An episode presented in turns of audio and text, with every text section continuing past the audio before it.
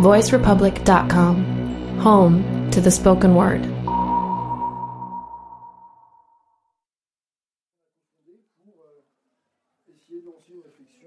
participer à une réflexion sur le jeu vidéo et l'impact social, qu'est-ce que le jeu vidéo peut apporter à sa société, comment il est influencé par sa société aussi, qu'est-ce qu'il peut apporter d'utile, de, progressiste, etc., etc. Et du coup, tous les mois, le troisième jeudi du mois généralement, pas aujourd'hui, euh, on fait un meet-up sur jeux vidéo et un sujet spécifique de société. Euh, et du coup, aujourd'hui, c'est Ah, c'est vraiment voilà. Donc ça, c'est l'avantage du bar, euh, voilà, ça arrivera dans longtemps. Ça, c'est notre. On n'a pas encore osé euh, couper le câble du, du Dyson, là, euh, mais peut-être qu'on fera un de ces deux. Ça nous met en situation pour le sujet du jour. Exactement. Voilà. Et du coup, bah, aujourd'hui, jeux vidéo et troisième âge, avec Margot, qui est présidente de l'asso Les Astroliens, euh, qui fait, euh, de toute façon, je vous laisserai vous présenter peut-être euh, plus en détail, qui fait du lien social entre intergénérationnel par le numérique, par résume à peu près, de toute façon, tu le diras mieux moi. Et Gabriel, qui fait sa thèse bah, sur ce sujet, du coup, sur comment les anciens s'emparent du jeu vidéo, comment le jeu vidéo peut être aussi instrumentalisé par rapport euh, au troisième âge, etc.. Et du coup, on a euh, bah, quelques axes, de toute façon, qu'on va discuter un peu au fur et à mesure euh, de, la, soirée. Qu'est-ce que j'ai noté de Hop là, ouais, déconstruire un peu l'approche du jeu par, par les anciens, comment ils perçoivent les jeux vidéo, ce qui n'est pas forcément la manière d'ailleurs à laquelle on peut, s'attendre. Les questions d'accessibilité aussi, la manière dont ça peut créer du lien, etc. etc. Et du coup, bah, comme on n'est pas trop nombreux, nos intervenants commencent par, par se présenter, et puis assez rapidement, n'hésitez pas à voilà, poser des questions, rajouter vos trucs, ce que vous avez à dire. C'est assez ouvert comme format, hein, c'est plus une espèce de grosse discussion. Euh, voilà, devant. Ça résume à peu près bien, je pense. Ouais, c'est faut savoir que c'est le premier, premier meet-up de la rentrée. Ah oui, c'est la, c'est la saison 2 un peu. C'est ça. Du coup, on est très content de tous vous voir. C'est clair. Coup, on va prendre une petite photo tous ensemble. Mais non, faut marquer le coup quand même. Charlie est très philosophique. Voilà. Et du coup, bah, on peut peut-être vous laisser vous présenter. Margot, je t'en prie. Euh, du coup, je voulais vous montrer une petite vidéo de présentation de l'assaut, mais je crois qu'on a des petits problèmes. euh, De rétroproche, mais si tu l'as là, sinon je la mets sur mon ordi, à la limite, la lancer vite fait. euh, Bah écoute, euh, cherche pendant ce temps-là si tu l'as. Euh, du coup, enchantée, je m'appelle Margot. Bonjour, Margot. Et euh, j'ai monté une association qui s'appelle les Astroliens. On fait découvrir Internet aux personnes âgées. Donc Astrolien, c'est astronaute pour la partie euh, on explore. Et le lien, c'est le lien intergénérationnel et le lien que permet de faire le numérique avec le reste du monde. Euh, quand on avait choisi le nom, pour la petite anecdote, on avait créé euh, une réunion avec des personnes âgées. Non seulement elles s'étaient endormies autour de la table, parce que c'est très compliqué pour euh, des personnes très âgées, puisqu'on s'adresse, nous, à des personnes qui ont aux alentours de 83 ans. Mais en plus de ça, euh, on avait abouti à un nom qui leur plaisait finalement pas tellement que ça, c'était les gardiens du lien. Et il y avait le côté très statique de gardien et le côté un peu prison. Euh, or, nous, on essaye justement de sortir les gens de leur prison. Euh, souvent, quand on vieillit, c'est le corps et la tête qui sont des prisons de tous les jours. Et donc, euh, nous, on a décidé de les emmener sur une autre planète, de les emmener en voyage et de leur faire découvrir autre chose. D'où ce nom un peu atypique, euh, les Astroliens. Euh, du coup, tu as trouvé la vidéo ou pas? Ouais, je peux Ouais, on vous la montre, je vous la montre juste vite fait pour que vous puissiez voir un petit peu aussi le, le mood de l'association. Allez, 1, 2, 3. J'espère que le son est passé fort. Si jamais c'est ça. Que tout le monde voit.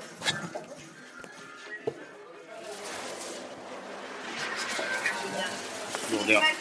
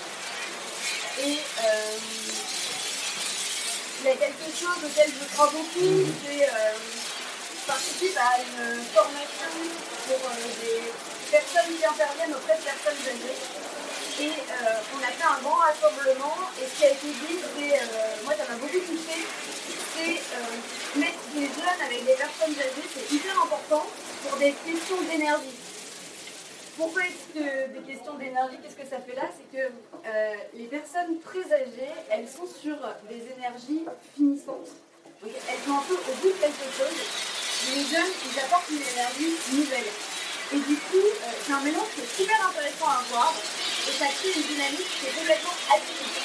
Si en plus de ça, on rapporte du jeu et qu'on les amène euh, sur des sujets où ils prennent du plaisir, et ben on fait un carton plein. Euh, donc voilà. Je dirais que c'est un petit peu la recette magique des astroliens et la raison pour laquelle euh, ça fonctionne bien.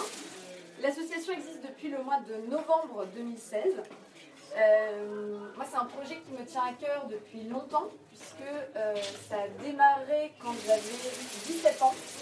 Je faisais des ménages en maison de retraite pour gagner un peu ma vie. Et euh, c'est à cette occasion-là que je me suis rendu compte qu'il y avait un vrai problème euh, dans les établissements pour les personnes âgées. Euh, on n'a pas assez de personnel aujourd'hui pour s'occuper des personnes de manière à les stimuler individuellement et à leur permettre de vivre au sens d'être acteurs de leur vie. Donc la priorité en France, c'est de maintenir les gens en vie, mais pas leur- de leur permettre d'avoir des projets de vie. Donc pour moi, c'est un peu un non-sens.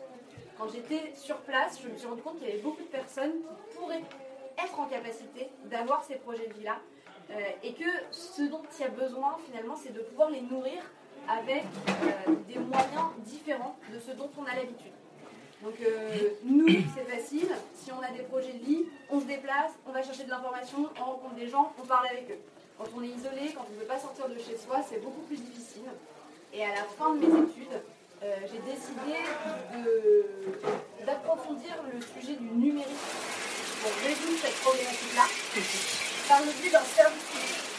Donc rapidement, un service civique, c'est un engagement volontaire quand on a moins de 25 ans sur un sujet de société.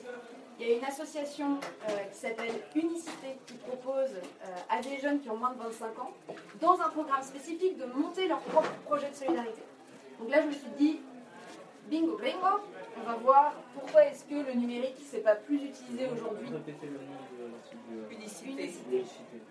Pourquoi est-ce que c'est pas plus utilisé aujourd'hui Et euh, donc j'ai assisté à beaucoup de cours d'informatique pour les personnes âgées. J'ai regardé un petit peu ce qui existait et concrètement, c'est relou. Euh, non mais c'est vrai. Déjà, c'est des cours.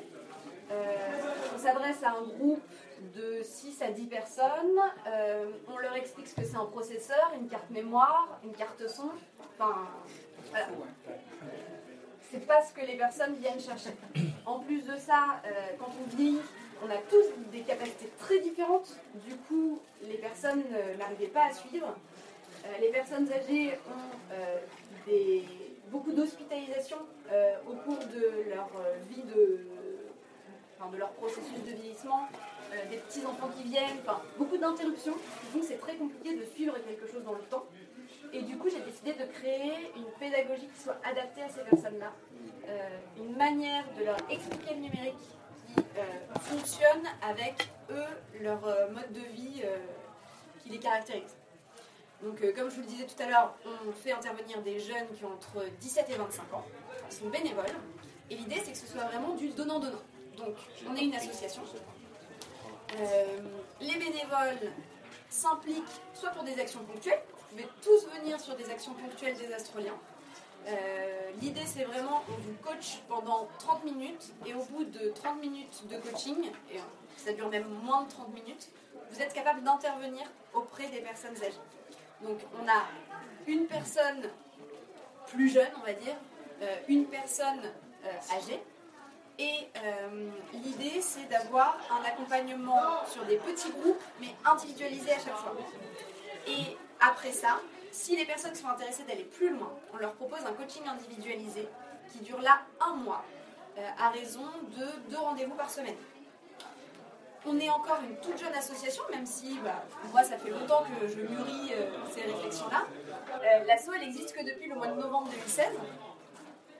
Euh, on a accompagné depuis novembre euh, environ 40 personnes âgées sur des petits groupes, donc de 2 à 6 personnes, avec à chaque fois une personne âgée, une personne plus jeune. Et depuis le mois de juin, on a commencé à accompagner euh, des personnes individuellement, avec deux jeunes qui vont au domicile ou dans un tiers-lieu accompagner les personnes âgées pour un coaching d'un mois. Le numérique, on le prend au sens large, donc évidemment, on fait de la tablette, on fait du jeu vidéo, on fait de l'impression 3D, on fait euh, des choses assez ouvertes pour aussi satisfaire la demande des personnes parce que une personne âgée, c'est jamais qu'une personne qui a vieilli. Donc c'est comme nous tous, euh, on a tous des envies et des centres de curiosité différents, donc on essaye nous aussi de s'adapter à ça. Voilà. Je pense que j'ai fait un petit peu plus que 5 minutes. Bah, merci beaucoup. Juste. Oui, Gabriel. Euh, bonjour, euh, je m'appelle Gabrielle. Euh, je suis là pour représenter le côté académique de la force, parce que ma thèse est exactement sur le nom de cette réunion. Donc je suis toute trop folle, mais j'ai juste 5 minutes pour en parler, et ça me prend le cœur, ça fait deux ans que je travaille dessus. Euh,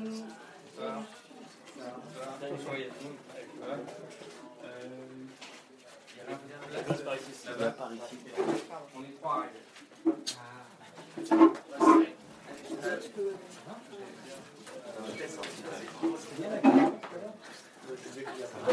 Euh, je suis en fait à l'université Concordia à Montréal, donc une université euh, québécoise et canadienne. N'hésitez pas. Désolé de.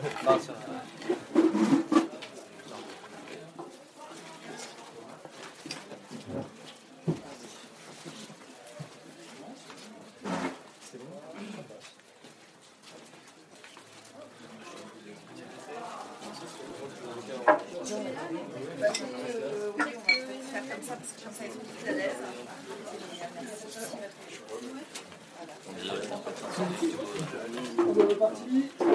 Allez, go. Alors, ce que je vais faire, c'est que je vais vous parler le plus rapidement possible de pourquoi j'ai commencé à m'intéresser à ça. euh, et puis où ça m'a emmené comme analyse. Alors moi, je fais de la sociologie. Donc j'ai une approche très euh, large et structurelle en termes de discours et de pratique. Euh, j'ai commencé, à, j'ai commencé mon mémoire puis ma thèse à un moment on parlait beaucoup des femmes dans le jeu vidéo. Et moi, ce qui m'intéressait, c'était de savoir c'est quoi les autres catégories dont on parle pas beaucoup. Il y en a énormément. Et parmi celles-ci, il y a l'âge et le vieillissement. Donc au début, mon but était super simple, c'était de rassembler les informations sur des initiatives comme Astrolien.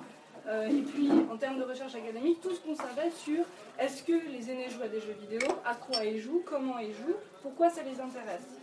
Et puis, plus j'avançais et plus je tombais sur des textes euh, qui m'intéressaient beaucoup parce que le jeu vidéo, je ne vous apprends rien, il y a eu tout un discours diabolisant dessus. Euh, on vous explique que c'est dangereux, que c'est pas bien, que vous allez devenir violent et boutonneux, et méchant aussi. Sauf que quand on s'intéresse aux aînés, ce discours-là n'existe pas. Personne ne vient expliquer aux plus de 60 ans qu'il ne faut pas jouer. Au contraire, on les encourage énormément à jouer. Je me suis dit pourquoi? Pourquoi ce traitement-là à l'égard de cette population particulière? Euh, et quand je dis partout, il y a vraiment plein de sources différentes. J'ai trouvé ça dans des articles médicaux, dans de la presse généraliste, dans de la presse spécialisée. J'ai même trouvé des projets de recherche de l'Union européenne sur comment entraîner les aînés à jouer à des jeux vidéo. Je me suis dit pourquoi? Je ne m'intéressais pas vraiment aux raisons individuelles euh, des gens qui proposaient ces initiatives ou qui y participaient, mais du contexte d'ensemble. Pourquoi c'est devenu important dans les années 2000, même 2010 parce que c'est super récent, euh, de, s'intéresser à cette question-là. Bah, spoiler, je vous fais la réponse euh, rapide où on en est. C'est parce qu'il y a des acteurs différents qui ont réussi à argumenter que le jeu vidéo était utile pour les aînés et en particulier qu'il était utile pour répondre aux problématiques spécifiques du vieillissement. Déjà, c'est très intéressant parce qu'on voit quelle est la perspective sur aînés et jeux vidéo. Le jeu vidéo devient un outil, beaucoup plus qu'un média de divertissement dans beaucoup de cas, en particulier quand c'est des initiatives institutionnelles ou gériatriques. Et puis, euh, d'autre part, on s'intéresse aux aînés sous l'angle du problème énormément. Ce qui a du sens beaucoup quand c'est des gens qui ont divers handicaps ou diverses problématiques particulières, mais quand on dit aîné, en général, on commence à 60 ans, parce que notre conception de la vieillesse commence à la retraite, à peu près. On pourra en parler plus tard de qu'est-ce que ça veut dire aîné. Mais... Donc je me suis, je me suis demandé bah, comment ça se fait qu'on ait cette perspective-là? Donc du coup, la fin de ma recherche, c'est deux questions. Est-ce qu'effectivement les jeux vidéo sont utiles dans le, cadre, dans le processus du vieillissement? Et est-ce que les premiers concernés, à savoir les aînés qui jouent, sont d'accord avec cet argument? Et qu'est-ce qu'ils en pensent? Alors dans les deux cas, la réponse est assez mitigée. La question de est-ce que c'est utile? Alors si on prend un angle particulier qui est l'angle médical, il y a beaucoup d'études sur ce sujet en ce moment, et c'est des études très enthousiastes. Mais les résultats sont à peu près à proportion égale, positifs, négatifs, et on n'est pas très sûr. Et quand il y a des résultats positifs, souvent les méthodologies sont un peu problématiques. Par exemple, on va comparer un groupe de personnes euh, âgées qui, euh, toutes les semaines, vont se rendre plusieurs heures pour travailler ensemble avec l'aide d'une équipe, à des gens qui font rien chez eux. Et on découvre, surprise, que le premier groupe performe mieux que le deuxième. On est tous très surpris. Donc la question c'est est-ce que c'est les jeux vidéo spécifiquement ou est-ce que c'est de faire quelque chose ensemble qui compte? Et là, la deuxième partie, est-ce que c'est quelque chose qui intéresse les premiers intéressés? Est-ce que c'est quelque chose qu'ils disent eux-mêmes? C'est assez compliqué. Je ne peux pas avoir de réponse générale, mais j'ai un premier terrain dans une association qui proposait à des gens qui sont catégorisés comme aînés, mais qui sont très très jeunes, parce que ça commençait à 60 ans, et le maximum c'était 82 ans. Donc c'est complètement un autre contexte. Euh, donc j'ai eu des entretiens avec la douzaine de personnes, euh, que des femmes d'ailleurs, qui venaient à cet atelier, euh, très longs, où elles me parlaient un peu librement. Je ne leur demandais jamais est-ce que le jeu vidéo est utile? Par contre, la question revenait. Et quasiment toutes, dans la même conversation, me disaient successivement le jeu vidéo c'est vachement utile et moi je ne veux pas faire un truc utile, je joue pour m'amuser. Comment ça se fait que j'ai eu des informations contradictoires? Il y a une information que je ne vous ai pas encore donnée, c'est que les gens de ce groupe étaient régulièrement visités par des journalistes qui ensuite écrivaient des articles sur les mamies aux manettes, sur euh, lutter contre Alzheimer par le jeu vidéo. Et elles, ça leur posait problème, parce qu'elles ne se voyaient pas encore comme aînées, parce qu'elles étaient euh, pas dans les catégories du tout de personnes avec des handicaps, parce qu'elles étaient comparativement jeunes, parce qu'elles travaillaient, parce qu'elles n'avaient pas de petits-enfants. Il y a plein de raisons pour lesquelles on peut ne pas s'identifier comme aîné. Euh, et donc du coup, elle disait, mais on, on me- on m'enferme dans cette identité qui me plaît pas trop. Est-ce qu'on demanderait à quelqu'un de 40 ans, est-ce que tu joues pour Alzheimer Non, non, bah, moi non. Euh, et par contre, parfois elle récupérait du cours. Pourquoi? Parce que quand on est quelqu'un d'un certain âge et qu'on joue à des jeux vidéo, les réactions des gens autour de vous sont très compliquées. Il y en a beaucoup qui se moquent de vous, parce que c'est soi-disant une activité d'enfant. Et il y en a beaucoup qui ont peur, qui vous trouvent pénible, parce qu'il est bien connu qu'à partir du moment où on a des activités ludiques, ça veut dire qu'on régresse dans sa tête. Et donc, on est clairement en train de succomber à Alzheimer. Donc, du coup, elles réutilisaient ce discours qui leur plaisait pas tout le temps pour légitimer le jeu en disant Mais je fais ça parce que bah, c'est bon pour moi, en fait. Euh, donc, ça, c'est en gros les résultats du premier terrain qui demande à être énormément compliqué et nuancé. Euh, il y a juste une petite chose dont je reparlerai peut-être tout à l'heure, vite fait, je le fais en une minute. La grande question, en fait, dans le cadre de Game Impact et donc de son intérêt pour le jeu vidéo comme projet politique et comme projet social qu'il faut se poser, c'est du coup, on donne aux jeux vidéo une mission extrêmement importante qui est de sauver nos aînés. Pourquoi? Parce qu'on parle de menaces diverses, des menaces médicales, la question de l'isolement, parce que c'est deux points incontestables. Euh, les maisons de retraite sont dans un état dramatique. C'est pas un endroit où tu as envie d'aller du tout. Euh, donc, on a une société qui est complètement dysfonctionnelle de ce point de vue-là. Et qu'est-ce qu'on fait? On dit bah, le jeu vidéo va sauver, va sauver la, la donne. Alors, on est d'accord que c'est pas le cas dans l'Astrolien, mais moi j'ai vu des projets de l'Union Européenne qui proposaient de remplacer l'un par l'autre, en gros. Ou des projets médicaux qui proposaient de remplacer les visites de médecins par du diagnostic via des jeux vidéo. Ce qui est intéressant, mais c'est toujours suspect quand on dit les nouvelles technologies vont nous sauver. Elles vont remplacer nos dysfonctionnements politiques. C'est pas la peine de s'y intéresser et de changer notre modèle social. Il suffit d'inventer une nouvelle machine qui fera mieux le travail. Donc la question c'est, est-ce qu'on veut donner ce rôle au jeu vidéo ou est-ce qu'on veut préserver le jeu vidéo comme un endroit de divertissement, de plaisir, euh, d'art, y compris pour les personnes âgées qui, comme tu le disais, ne sont jamais que des personnes qui par ailleurs ont vieilli?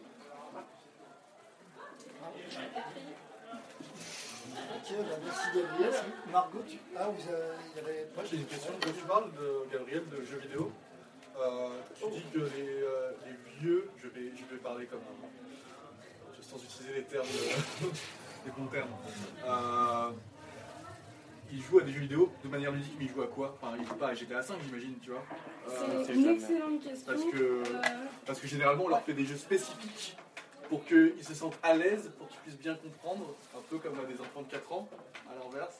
Je pense qu'on en parlera parce qu'on a vu une, une petite discussion. Ah, je vais juste te donner pour, pour commencer le, le côté euh, juste euh, ce qu'on a trouvé jusque-là. Ça va être super court parce que personne ne va sur le sujet, sauf moi. Bravo Alors, quand on regarde, euh, il y, a- il y a très peu de données quanti sur à quoi les gens jouent. Euh, donc il y a quelques enquêtes ethnographiques qui ont été faites dans des pays random, sur des échantillons minuscules, dans des contextes complètement différents. Mais on trouve globalement que la catégorie des plus de 60 ans, qui est un peu bizarre, joue au même jeu que la majorité de la population, c'est-à-dire les jeux de puzzle, les adaptations de jeux classiques, les matchs 3, euh, ce genre de choses. Jusqu'à récemment, le support principal c'était le PC et donc les sites de jeux gratuits étaient très mobilisés. Par contre, tu vas trouver des gens dans des tas de niches. Si tu vas sur Steam et que tu tapes Senior et que tu vas dans les guildes, tu vas trouver tous les jeux possibles. Si vous allez sur internet, si vous captez ici, allez sur le forum des papis flingueurs, qui sont que des, des gens Ça va être chaud pour gâter, je crois. mais il faut y aller parce que c'est très intéressant. C'est des gens qui, qui- qui sont fascinés par Battlefield. Les simulateurs de zone ont beaucoup de succès chez les anciens militaires. Euh, mais il y a aussi la question du, du rapport à la guerre qui est plus compliquée pour une génération qui l'a connue. Donc, euh, Il n'y a pas le cliché de euh, je suis vieux, du coup euh, je peux pas bien utiliser la manette et je vois mal et du coup je. Alors ça, c'est pas un cliché. C'est Ah, euh, euh, parce- moi c'est l'image que j'ai de euh, les vieux qui jouent, c'est. euh, euh, je suis un gros troll. hein. C'est très bien, c'est ça qui fait avancer. Euh, le- de ce que je constate personnellement dans mon expérience et tout ça, euh, des jeux vidéo et euh, du fait d'être attentive à comment ça se passe autour, euh, on ne va pas nier que quand on vieillit, le corps vieillit.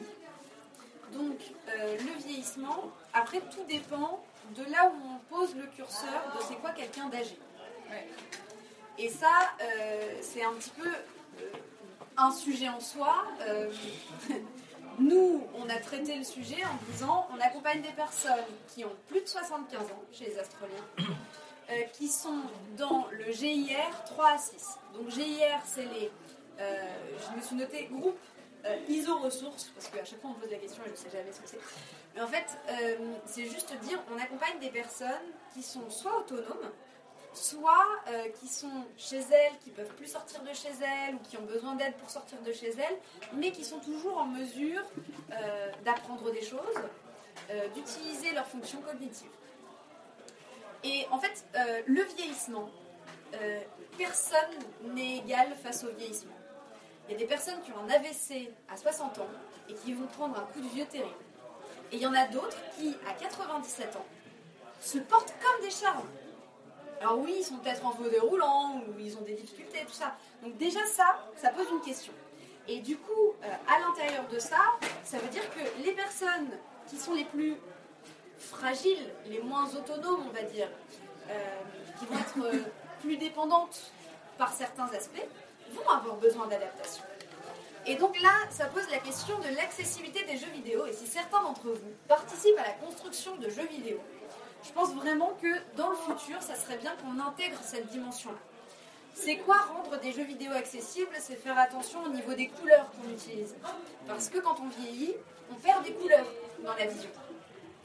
Euh, au niveau du spectre visuel aussi, on peut perdre une partie du spectre visuel. Au niveau de l'appréhension, c'est la capacité à utiliser ses mains. Ça devient plus difficile d'utiliser euh, les touches pour aller en avant sur les manettes, en arrière, euh, R et tout ça. Voilà, tout ça, ça devient compliqué. Euh, mais il y a déjà des jeux vidéo qui n'ont pas été pensés dans un objectif euh, d'accessibilité, qui sont accessibles à la base. Moi, je me suis rendu compte en faisant les astroliens, comme on est toujours dans une démarche euh, d'adaptation, on fait du test and learn en fait. Aujourd'hui, notre pédagogie, elle n'est pas encore fixe. On est en train de la développer. Et du coup, on teste des choses, on voit ce qui fonctionne et ce qui ne fonctionne pas. D'ailleurs, je vous encourage tous, si ça vous intéresse de travailler sur les jeux vidéo avec nous, à nous rejoindre, parce qu'on cherche tout le temps à tester des choses sur les jeux vidéo, qu'est-ce qui fonctionne, qu'est-ce qui ne fonctionne pas avec les personnes âgées qu'on accompagne. Et en fait, on se rend compte que euh, déjà, il y a des barrières de compréhension. C'est quoi un jeu vidéo? C'est un jeu. Et on utilise un média vidéo. C'est pas forcément clair pour tout le monde parce que on parle d'une génération pour qui le jeu c'est dédié aux enfants. C'est ce qu'on disait tout à l'heure. Donc déjà il y a ce premier frein là. Ensuite, il y a, ok, une fois qu'on a compris ce que c'était le jeu vidéo, qu'est-ce qui va intéresser les gens? Donc déjà, comme les personnes euh, âgées ont souvent des freins, ce que je veux dire au niveau euh, générationnel, c'est par exemple des gens qui ont moins de 30 ans. Ça ne choque pas de savoir que quelqu'un joue aux Sims alors qu'il est adulte. Pour une personne âgée, ça revient à jouer au Barbie. Jouer au Barbie, pour une personne âgée, c'est régressif. Donc, euh, ce n'est pas quelque chose dont elle va se vanter, c'est pas quelque chose vers lequel elle va aller facilement. Par contre, il y a beaucoup de personnes d'un certain âge qui jouent aux cartes, qui jouent au bridge. Donc là, déjà, on est sur du jeu vidéo. Le bridge en ligne, il n'a pas été pensé de manière accessible. C'est accessible de base parce que c'est très simple au niveau des règles. Le Scrabble, il est accessible à tout le monde. Et ce qui est cool, c'est que les personnes, elles peuvent jouer avec n'importe qui dans le monde. Euh, tous les jeux de sport sur la Wii, notamment le bowling, le golf et tout ça, ce sont des jeux, entre guillemets, de la vie de tous les jours où on est en collectif, où on crée des équipes, où il y a des gens autour et c'est normal. Donc en fait, on reproduit des choses qui ont du sens dans la vie quotidienne des gens par rapport à eux, leur représentation de ce que c'est jouer, de ce que c'est passer un bon moment avec des gens. Donc il y a une question d'adaptation qui est nécessaire, mais on adapte déjà sans s'en rendre compte. Il y, a y a juste des choses à prendre en compte. Et puis, comme je le disais tout à l'heure, et comme, comme Gabriel l'a dit tout à l'heure, euh, il y a autant de, de jeux que de personnes qui vont être intéressées. Et du coup, il y a des personnes âgées qui vont avoir vécu la guerre, qui ne vont pas vouloir retomber là-dedans. Et d'autres, euh, moi j'ai entendu euh, un jeune homme qui me parlait justement du fait que euh, avec son grand-père, il pouvait échanger sur un jeu de guerre parce que lui, il avait vécu la guerre et du coup, il pouvait dire ah bah tu vois, ils n'étaient pas vraiment habillés comme ça, les tranchées, c'est n'importe quoi. alors là, ils sont complètement out. enfin. Et du coup, ça permet de créer du lien pour certaines personnes. Donc, il y a énormément de choses à prendre en compte. Et euh, c'est pas au niveau du gameplay faut adapter finalement euh, le jeu vidéo, c'est au niveau de l'accessibilité par rapport euh, euh, bah, aux problèmes physiques qui se développent avec le vieillissement. Bah, justement, vous avez parlé de, de que, ça, que les personnes âgées avaient des problèmes à utiliser les manettes. Peut-être que ça serait mieux d'utiliser, d'adapter plus de jeux sur des supports comme Kinect par exemple, ou un truc comme, comme iToy sur PS2. Ça serait plus facile pour eux, ils pourront plus se mouvoir, il n'y aura pas le problème que la manette tombe, il n'y aura pas le problème qu'ils jettent la manette, que ça se passe sur l'écran. Donc, euh, donc, ça, ça pourrait beaucoup aider, ce genre de support. C'est une piste en tout cas. Est-ce que tout le monde voit ce que c'est Kinect et iToy? C'est que souvent on a un public qui est. iToy, vous vous pas jamais. iToy, bon, en fait, c'est pour ceux qui ont connu, euh, je pense que beaucoup ont connu la PlayStation 2, et à un moment, il y avait une, il y avait, un, il y avait des, un- des jeux qui s'appelaient iToy, et, et, euh, et il y avait une webcam qui était intégrée. C'était avant, c'était avant la Kinect, on pouvait faire des jeux de boxe, des jeux de sport. C'était bien avant la Wii et la Kinect, pour la petite histoire. Et je dois ajouter que c'est marrant parce que les, les études médicales sur jeux vidéo et personnes âgées, en particulier sur comment adapter les jeux vidéo aux questions médicales de diagnostic, de suivi, de faire des exercices de kiné, ça a commencé avec ces jeux-là en fait. Ils ont commencé à pouvoir l'appliquer quand le marché du jeu vidéo a par ailleurs fourni des applications comme ça. Donc il y a beaucoup de jeux par exemple sur, euh, ah, c'est assez terrible à dire, mais euh, pour éviter les chutes en fait. Donc on, on vous propose des obstacles sur l'écran et il y a il y a- c'était avec Lightoy, et euh, il fallait éviter les obstacles sur l'écran. Donc t'es pas puni d'une chute si tu échoues, mais c'est un entraînement pour réussir à passer les obstacles en levant assez les pieds. La machine te disait Brrr si tu passais pas assez haut le pied. Donc, voilà. Mais il y a une forme de synergie complètement inattendue entre l'industrie, ce qu'elle propose, et les applications médicales, et la recherche médicale. Ah d'accord. Moi j'ai deux, deux- deux, trois petites euh, remarques et, et questions. Euh, C'était euh, premièrement, c'est marrant quand tu dis euh, si on dit à des à des aînés que on joue aux Sims, c'est comme si nous on jouait au Barbie. Et c'est marrant que eux voient ce truc comme, donc, des Sims comme un truc régressif et que nous on voit les, les Barbies par exemple comme un truc régressif. Et ça se peut-être un jour l'usage, la manière de percevoir la société de jouer au Barbie changera et les adultes comme nous, ils verront pas ça comme un truc peut-être. euh, c'est marrant de voir a des, des, des points de vue qui changent sur les sociétés comme ça. La... Quand tu parlais d'accessibilité, il y a peut-être un lien plus là avec le gameplay, parce que ce que je constate dans les jeux dont tu as parlé, par exemple, c'est qu'il y a beaucoup de jeux avec un gameplay euh, qui n'est pas en temps réel, où la console, enfin, le, le jeu t'attend, que ce soit le bridge, Wii Sport, etc. Le jeu, il n'est pas en train de t'envoyer des trucs dans la tronche et tu dois y réagir. Il attend que tu fasses un truc et là, il te note dessus en caricaturant. Et c'est peut-être quand même une première piste pour des gens, pour en l'occurrence des designers, qui veulent faire un jeu, c'est peut-être faire un jeu à gameplay, voilà, pas temps réel, mais. euh, bon, je sais pas s'il y a des jeux en temps réel dont les aînés euh, s'emparent plus facilement. Oui, oui, volume, c'est pareil en fait d'ailleurs. hein. C'est chacun son tour et on joue. euh, ouais. Alors c'est un jeu qui peut faire un peu sport, action, et c'est euh, pourtant. euh, Tout à fait. Et on galère beaucoup plus sur le tennis. Ben oui, voilà, mécaniquement. ouais. Et du coup, le tennis, c'est. Et est-ce qu'il n'y a pas un truc euh, de l'État ou institutionnel, je ne sais pas quoi, qui propose des ressources en ligne pour, en gros, bah, voilà les grandes guidelines à faire euh, pour euh, rendre votre jeu accessible Euh, c'est- je voulais le citer en fait. Il y en a pas mal qui sont faits. Il y en a un qui est pas mauvais, euh, mais je peux l'envoyer par mail après. On le mettra sur la page, Ouais. du, euh, sur le Facebook. C'est un truc académique euh, flonflon, mais il y a des titres clairs et donc du coup on sait où aller, qui prend en compte des dimensions de handicap moteur, cognitif, enfin je connais pas bien les classifications en fait, et qui prend en compte à la fois les questions matérielles, de mieux vaut faire du tactile, mieux éviter les manettes, des dimensions de game design. Alors par exemple, euh, il faut pas raisonner en termes d'intuition. Donc sur le menu, il ne faut pas qu'il y ait de menu si possible, et s'il doit y avoir un menu, il faut que le nom de la catégorie soit extrêmement clair. Il ne faut pas qu'il y ait un truc qui s'appelle propriété qui permette de régler le son, parce que ça c'est juste, c'est pas intuitif quand tu sais pas. Il y a des, des tas de mini pièges comme ça. Euh, il faut surtout pas que tu précises juste en passant que appuyer sur espace ça fait sauter, parce qu'évidemment si tu veux sauter t'appuies sur espace, mais si t'as 80 ans tu sais pas qu'il faut appuyer sur espace.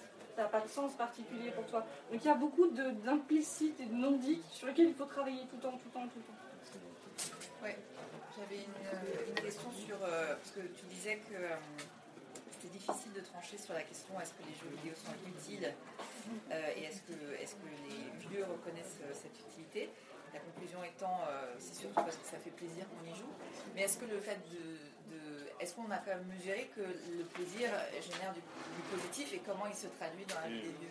C'est très. Toutes les, quasiment toutes les études médicales concluent par on n'a pas réussi à trouver de résultats nets, mais par contre, c'est beaucoup plus motivant que la même activité en format non numérique.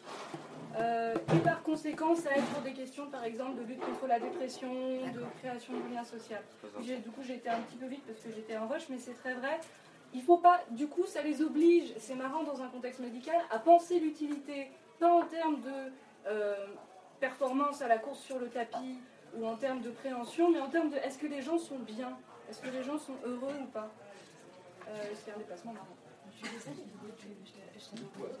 Et est-ce qu'on arrive à montrer que de façon, euh, enfin, disons, la- c'est la conséquence au bout du bout du bout du bout, il y a quand même euh, des améliorations fonctionnelles, euh, blablabla, on n'y est pas encore. Et les, les études sont trop petite durée pour le moment, mais Ouais. sûrement. Ouais. Il y a aussi, ça te force à prendre en compte le côté individuel. Il y a des gens qui ne supportent pas qu'on leur dise quoi faire. Bah oui, Et du coup, si tu veux leur expliquer comment ça fonctionne un jeu vidéo, ça va pas améliorer leur bien-être. Du tout. Euh, donc ça t'oblige à avoir une approche super bah, personnalisée en fait. Mais oui, ouais, vrai. Et je rajouterais aussi qu'il y a un vrai enjeu à comprendre avec euh, le vieillissement, c'est que euh, on n'est pas comme sur des populations de petite enfance ou d'adolescence et tout ça. Les personnes âgées vont rarement progresser. En fait, on est toujours dans ce raisonnement-là. On a l'objectif, quand une personne elle a 80 ans, euh, on, réfléchit et on essaye de mesurer l'autonomie que la personne gagne quelque part. Il y a beaucoup de personnes euh, avec lesquelles on va surtout travailler sur ne plus euh, perdre d'autonomie. Donc, en fait, il faut arriver déjà à décomposer en micro-étapes. Nous, on forme nos bénévoles à travailler là-dessus. Par exemple, euh, il y a des personnes qu'on accompagne. euh, elles vont réussir, au bout de deux sessions, par exemple, d'accompagnement, à envoyer un mail. Et il y en a d'autres, en deux sessions, elles vont réussir à se familiariser dans un premier temps pendant une session d'une heure avec le clavier et dans un deuxième temps à écrire une phrase avec de la ponctuation. Ce sont des micro-tâches, des micro... euh, en fait, on grappille, mais par millimètres, euh, des petites choses. Et en fait, je pense qu'un des grands problèmes du vieillissement, c'est que euh, dans toutes ces études-là, il y a une incompréhension de ce que c'est vraiment euh, les personnes âgées. Et je pense que les gens ne se confrontent pas assez à la pluralité qu'il y a derrière le mot personne âgée. Et il y a des personnes qui ne regagneront pas d'autonomie. Mais par contre, le fait de leur faire, de les faire participer à une action collective, c'est souvent ça, hein, de les faire participer à quelque chose, de les rendre actifs, de les stimuler, et ben on va les conserver dans euh, la situation actuelle. Et ils vont euh, moins euh, devenir dépendants que si on n'avait rien fait. Et je voulais vous montrer cette petite vidéo qui est sur un groupe qui utilise le- les nouvelles technologies pour faire de la kiné. Et vous allez voir, en particulier à la fin, on voit qu'en fait, euh, ils ont des petites lumières dans les yeux parce qu'ils s'éclatent d'être ensemble. Et il y a un côté comme ça, ils parlent de compétition et euh, il y a le meilleur du groupe et tout ça. Et moi, c'est ça que, enfin, c'est là que je trouve que ça fait partie des vidéos où on voit ce que ça apporte finalement. aussi. 16 ans, vit depuis 4 ans dans cette résidence pour personnes âgées. Depuis qu'il a fait une chute, cet ancien professeur d'allemand a des problèmes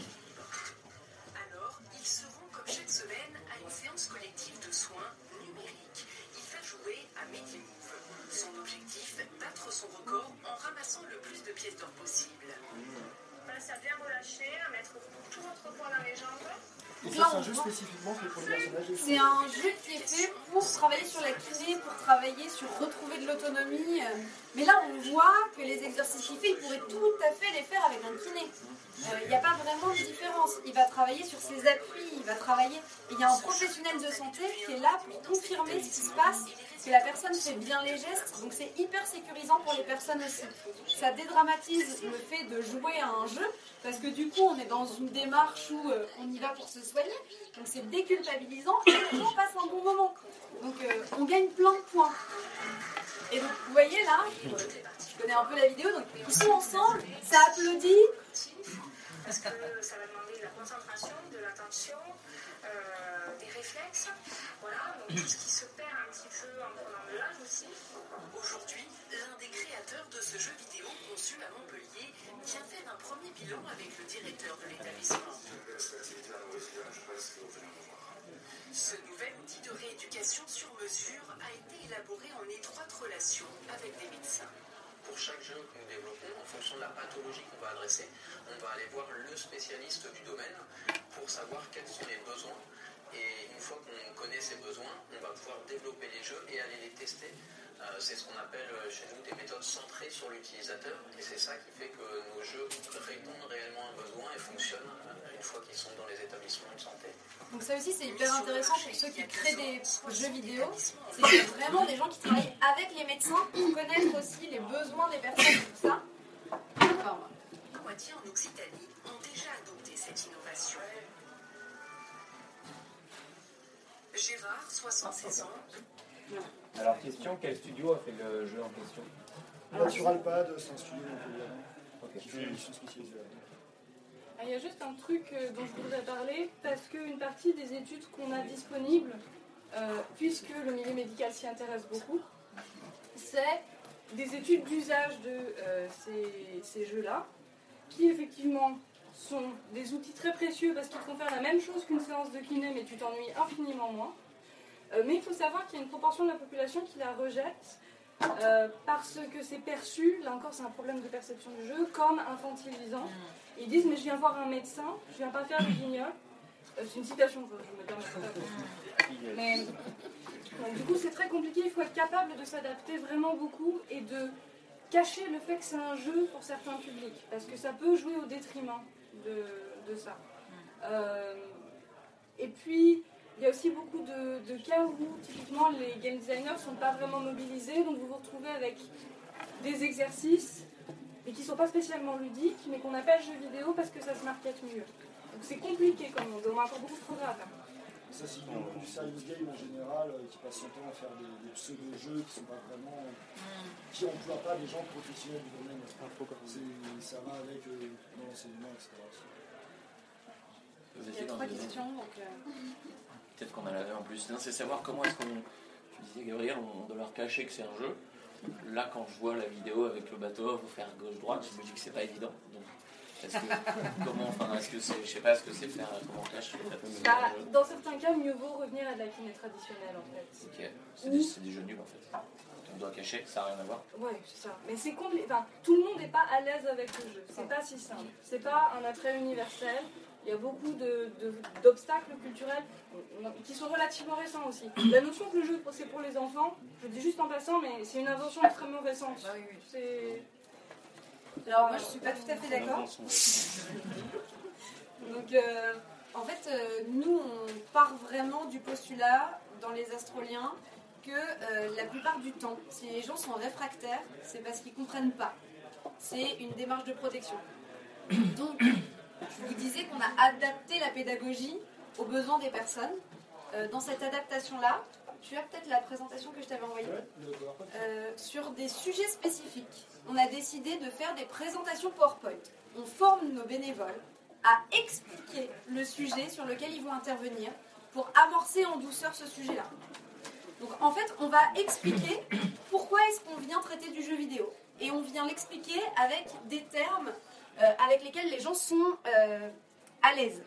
Donc par exemple, euh, je vous ai apporté la présentation qu'on fait sur les jeux vidéo. Donc on commence à parler des jeux. C'est quoi un jeu? C'est quoi jouer? Et on essaye de- d'expliquer que par exemple quand on joue aux échecs, on est aussi sur un jeu. Et qu'il il y a des choses, donc les échecs ça existe aussi en ligne.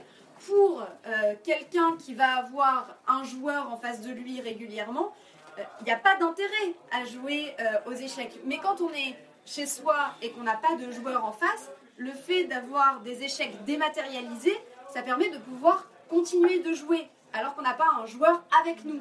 En plus de ça, on a énormément de personnes euh, qu'on accompagne, notamment qui jouent au bridge, c'est un peu anecdotique, mais euh, on leur explique que jouer au bridge sur Internet, ça peut leur permettre de travailler des stratégies que quand ils sont tout seuls, ils peuvent faire des erreurs, recommencer à l'infini. Et que du coup, euh, le jour où ils vont jouer vraiment avec des gens, ça va se présenter euh, de la même manière que sur Internet, sauf que ils vont pouvoir briller par une expérience accrue. En fait, on n'utilise pas les mêmes arguments que ceux qu'on utiliserait pour vous montrer à vous à quoi ça va servir le numérique. On va utiliser des arguments qui leur correspondent à eux. Et c'est vraiment, il faut connaître les personnes auprès desquelles on intervient pour savoir comment on va les intéresser. Mais du coup, il y a toute une pédagogie à avoir sur c'est quoi le jeu et pourquoi est-ce qu'on va là. Euh, après, on parle aussi beaucoup de, des différents types de jeux qui existent pour leur montrer qu'il y a une vraie diversité et qu'en fonction de ce qu'ils aiment, on peut trouver plein de choses. Donc le PowerPoint a été fait par des bénévoles qui ont entre 17 et 25 ans, donc on leur laisse euh, libre cours euh, à leur créativité. Donc c'est eux qui ont choisi de mettre plein de choses euh, dessus. Moi je suis pas tout à fait pour, mais donc vous pouvez voir que euh, on a présenté le bowling, on a présenté des jeux de combat, du Scrabble, des jeux de cartes et puis des jeux de puzzle. Et du coup ça permet de montrer un petit peu la diversité. Et derrière, on leur explique parce qu'il y a des récalcitrants. Donc qui disent le jeu de toute façon c'est niette pour moi. Et en fait, notre argument choc, c'est quand, donc ça c'est un peu les supports, euh, quand derrière on leur parle des autres euh, intérêts du jeu et qu'on leur parle notamment de la question de la santé et que euh, peuvent continuer chez eux de travailler sur leur santé, de progresser, de trouver des solutions euh, à des défauts de mémoire parce qu'il y a beaucoup de personnes âgées, on leur dit ça serait quand même pas mal que tu ailles à des ateliers mémoire et tout ça. Il y en a qui trouvent ça barbant, qui n'ont pas envie de sortir de chez eux pour ça. Faut les comprendre, faire des trucs avec des cartes et tout ça. Bon, bref. Donc il y a plein de jeux qui sont pensés là-dessus. Il y a plein de jeux qui sont pensés euh, pour travailler sur des mouvements particuliers. Même quand on réfléchit les jeux sur tablette ou les jeux avec la Wii, on travaille. Moi, je les fais travailler assis pour éviter les chutes parce qu'on n'est pas des professionnels de santé. On travaille sur la motricité fine. Et du coup, quand on utilise ces arguments-là, on leur fait comprendre avec leurs mots, des mots qui, qui comprennent, qui font partie de, euh, leur monde, euh, l'intérêt du jeu vidéo, on arrive à les accrocher. Ah, Il y a deux choses que je voudrais répondre à ça, euh, qui n'enlèvent absolument rien, on est d'accord, euh, au fond de l'argument, c'est des questions plus générales. Euh, la première, qui est plus technique, c'est la question de l'utilité. Alors il y a beaucoup d'études qui sont faites, pas à propos spécifiquement des jeux vidéo, mais aussi sur est-ce que ce qu'on apprend dans un jeu vidéo s'applique dans la vraie vie. Est-ce que réussir une manœuvre fine dans un jeu vous permettra de réussir des manœuvres fines dans la vie courante? Les résultats sont globalement négatifs. C'est-à-dire que vous serez meilleur effectivement pour manipuler une manette de Wii, mais juste pour manipuler une manette de Wii. Alors après, ça dépend, ça c'est dans le temps long, parce que dans le temps court, vous allez vous sentir de toute façon mieux et plus à l'aise. Donc il y a un effet psychologique qu'il ne faut jamais sous-estimer. Et la deuxième chose, c'est plus un truc plus éloigné, mais c'est la notion que quand on ne veut pas faire quelque chose, c'est qu'on n'a pas compris. Alors il y a pas mal d'études qui sont faites parce que ça ne concerne pas que les objets technologiques et numériques. Pourquoi est-ce que les personnes âgées ou les aînés ne veulent pas faire un certain nombre de choses Euh, Il y a quelqu'un qui s'appelle Vincent Karadec qui est chercheur là-dessus. euh, qui travaille énormément sur pourquoi. Il travaille depuis les années 90, donc il a étudié pourquoi les aînés refusent d'avoir des fax. Dire sur le raisonnement. est- Ah, est- la technologie.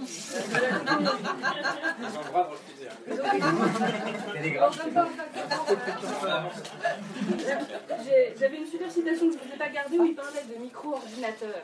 Pourquoi il ne voulait pas des micro-ordinateurs Mais en gros, il y a la notion que quand tu résistes au changement, parfois c'est parce que tu n'as pas compris ce que ça pouvait t'apporter, ou qu'on t'a pas donné les arguments dont je vous parlais tout à l'heure sur l'idée que si vous voulez vendre le jeu vidéo, c'est mieux de dire qu'il est utile que de dire qu'il est divertissant, parce que les adultes prennent plus au sérieux l'argument médical que l'argument ludique, ce qui d'ailleurs est un peu un problème métaphysique, parce que pourquoi hein, mais, mais aussi parce que souvent ils calculent en termes de rationalité des usages.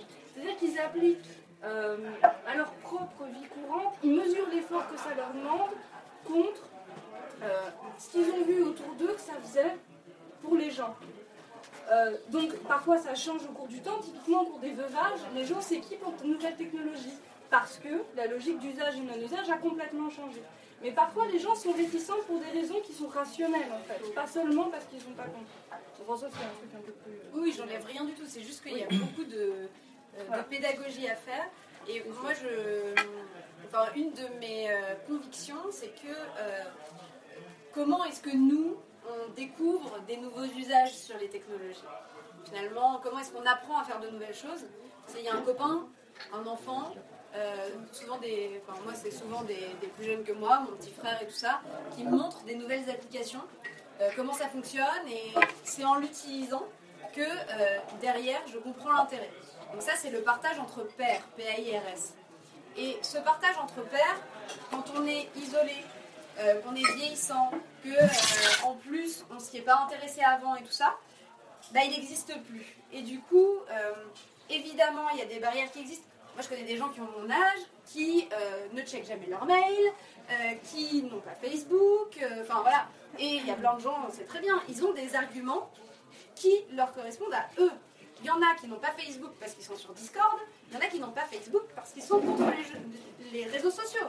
Voilà, chacun a le droit de choisir, mais ce que je reproche, c'est que dans les arguments que j'entends souvent, c'est un côté euh, euh, les gens ne veulent pas, alors on ne va pas faire. Alors que souvent, les gens ne veulent pas déjà dans un premier temps, parce qu'ils ne savent pas ce que c'est et qu'ils n'ont pas euh, connaissance. Vraiment, il n'y a personne. Enfin, moi, ça me scandalise, mais bref. Il n'y a personne qui fait l'effort d'aller voir les gens et de leur expliquer, de leur dire. Enfin, et quand on comprend pas quelque chose, évidemment qu'on va pas s'y intéresser. Et il faut ajouter à ça le fait qu'on est très rapidement qu'on est extrêmement dépendant du numérique et qu'on n'a pas le choix de plus en plus souvent. Mais ça, je conteste pas du tout. Moi, ce que je conteste, c'est le poids énorme qu'on met sur les jeux vidéo pour faire des choses euh, qui sont tellement politiques et tellement importantes qu'il faudrait des jeux vidéo et autre chose. On a tendance à se centrer là-dessus, mais fondamentalement, je suis d'accord, il faut l'accès à ce genre de choses merveilleuses. Il n'y a aucune raison que ce soit limité aux gens qui savent, savent, déjà, parce qu'ils ont les bons potes et les bons réseaux, et la thune pour acheter des consoles, le temps pour apprendre à faire. Alors, euh, j'ai euh, enfin, j'ai deux choses à dire. Alors, sur le bridge en particulier, donc euh, des anecdotes personnelles. Euh, le seul jeu auquel euh, les gens que je connais qui ont plus de 60 ans jouent, c'est le bridge.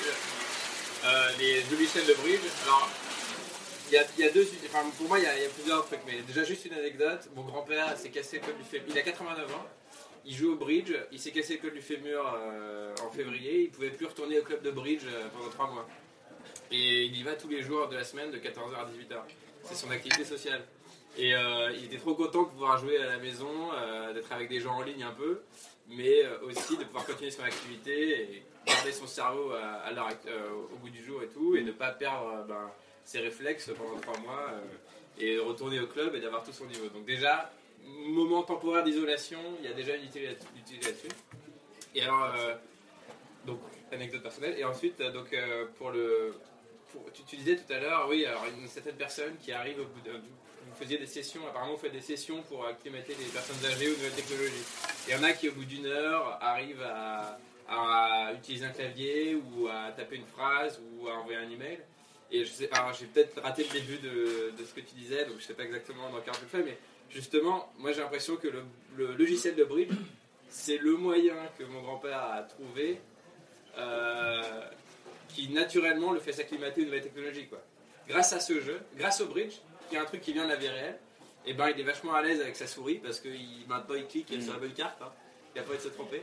Euh, il arrive à décrire deux trois mots sur son clavier et donc euh, à partir de là, il progresse dans ses emails et utiliser euh, son navigateur web et tout parce que c'est son moyen de, de trouver familier de nouvelles technologies.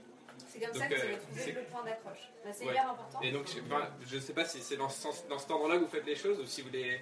En fait, ça correspond à ton grand-père Ouais. et ça va pas correspondre, par exemple, à ta grand-mère. Euh, donc nous, euh, dans les Astroliens, on a mis en place euh, la première fois que les jeunes y rencontrent les personnes âgées. Ils n'utilisent pas les nouvelles technologies, ils utilisent un truc hyper ringard. non, non, c'est un jeu de plateau. Un jeu de plateau euh, qui ressemble euh, au jeu de loi. Attention, il y a dans un apprend dans l'assemblée. Donc c'est un. En fait, on a mis en place un, un jeu de loi euh, que nous-mêmes on a créé. Euh, et en fait, l'idée c'est de récupérer des informations sur l'autre, d'apprendre à se connaître. Euh, pourquoi Euh, Tout simplement parce que si on fait des accompagnements individuels, individualisés, c'est vraiment pour euh, s'adapter à la personne qu'on a en face de soi. Et la plupart du temps, les personnes âgées, elles savent pas du tout à quoi ça va leur servir le numérique. Et elles voient pas du tout par quel bout le prendre. Il y a quelques-unes qui ont vaguement l'idée que ça va permettre de faire, d'envoyer des messages et que du coup les petits enfants vont répondre plus vite, mais c'est très nébuleux. Et en fait, euh, nous, on part de, on a créé un- une grille de lecture euh, qui a quatre axes. Et ces quatre axes-là, euh, il y a le, donc c'est les quatre besoins fondamentaux, on va dire, qui vont amener à utiliser le numérique. Donc il y a les besoins relationnels, il y a les besoins de divertissement, il y a les besoins euh, physiques de dépendance, de perte d'autonomie, et euh, il y a les besoins qui sont euh, de connaissance et de partage de connaissances.